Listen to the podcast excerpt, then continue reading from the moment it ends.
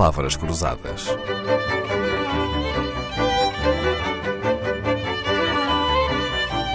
Porque quase tudo é uma questão de semântica.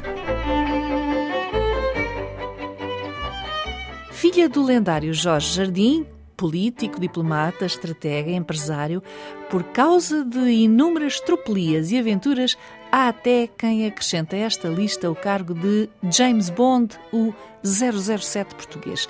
Carmo seguiu as pisadas de seu pai em muita coisa, a maior delas o seu amor por África, em especial por Moçambique. Nascida em Portugal, Carmo Jardim foi com a família para a África quando o pai, abandonando o cargo de secretário de Estado no governo em 1952, aceitou dirigir a fábrica Lusalite no Dondo, na província de Sofala, no centro de Moçambique, que tem como capital a cidade da Beira.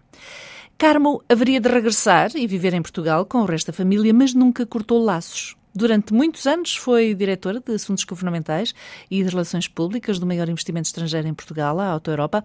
Carmo Jardim fundou ao mesmo tempo, assim, Solidariedade Internacional a Moçambique. Há 25 anos que, sozinha ou acompanhada, com dinheiro ou com teimosia, com donativos ou com vontade de ferro, Carmo ergueu esta ONG para o desenvolvimento com um único objetivo: dar futuro e um bocadinho presente também às comunidades mais marginalizadas da periferia de Moçambique. As pessoas fazem em média uma refeição quente dois em dois dias, não há roupas, não há médicos, não há transportes, uma boa parte da população é analfabeta e a única atividade é a pesca.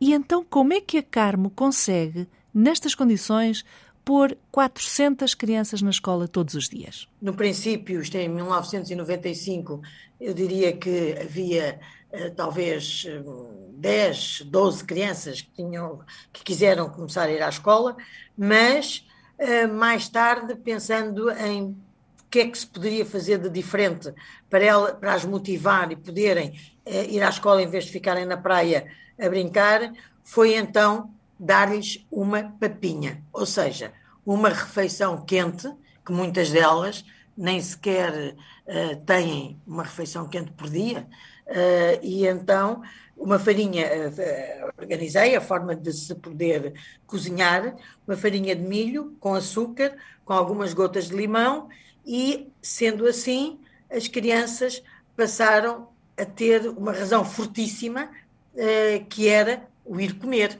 e depois, naturalmente, uh, aprender a língua oficial de Moçambique, o português. A Carmo dá-lhes papinha, a troco deles aprenderem português, e a assiduidade deixou de ser um problema, então? É verdade, é verdade, porque, como lhe digo, uh, nós não tínhamos mais do que 10, 15, 12 crianças com vontade de irem, de irem à escola. E a papinha fez a grande diferença a Papinha entusiasmou-as, motivou-as e, e, até tem uma, uma, uma, situação que é, que é muito interessante. Todas as crianças, desde os dois até aos 14 anos, porque há, há no fundo a escolinha um, pré-primária, que se chama Escolinha Comunitária Tartaruga, depois a escola primária, um, e na, na Tartaruga andam dos 2 aos 5 anos. E depois na escola primária andam dos 6 até aos 14, vai até à sétima classe. Uhum. Uh, Sétimo ano. Uhum. Mas um, ehm, a papinha veio realmente uh, a acrescentar bastante o, nestas crianças o interesse de ir à escola. E é curioso que todas, mas isso já é uma, enfim, uma regra, entre aspas, uh, dos monitores e dos professores da, da, da escola de, de, de Citon, no, no, norte da ilha de Bazaruto, que é trazerem, todos têm que trazer uma lenha, têm que trazer um, um, um bocado de madeira, um, um, uma, um ramo, o que seja, para cozinhar, para se poder cozinhar a papinha. Eu vejo, quando eu vou nestas missões de solidariedade social, acompanhada de voluntárias, etc., eh, nós vimos logo elas começarem a chegar às seis e meia da manhã, depois ao quarto para as sete eh, cantam o hino nacional, ehm, vêm todas, mas todas sem exceção, desde os dois anos, agarradas umas às outras, mas tudo, mas tudo vem com um, um, pedacinho de um ramo de madeira, do que for, da má árvore, do que for, uh, para ajudarem, para contribuírem para a sua papinha. Para a sua refeição. Carmo Jardim, com a sua papinha lembrou-me uma história relatada por José Freire Antunes no livro Jorge Jardim, Agente Secreto, que merece ser lembrada. Após o início da guerra em Moçambique, em 1964, a pequena ilha de Licomba, no gigantesco lago Niassa, no Malawi, junto à fronteira com Moçambique, tornou-se num destino de refugiados e da Frelimo, que usava a ilha como ponto de vigia das lanchas da Marinha Portuguesa. O caso preocupava Salazar e Banda, que era o presidente do Malawi, mas nenhum nem outro queriam fazer grande estardalhaço.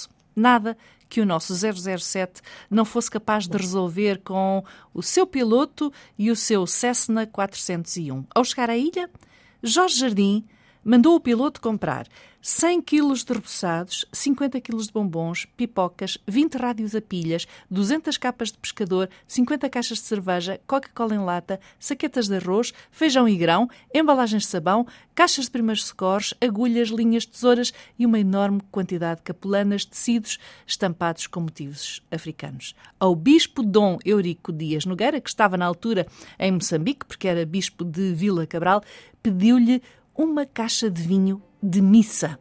O passo seguinte foi distribuir os presentes em tom de festa surpresa para a população e vinho de missa para o padre local, que era um padre anglicano. A população ficou rendida aos portugueses. A ilha Licomba deixou de ser um problema político e foi evitado um desembarque militar e uma ofensiva que custaria muito mais do que reboçados e vinho de mesa. Palavras Cruzadas, um programa de Dalila Carvalho.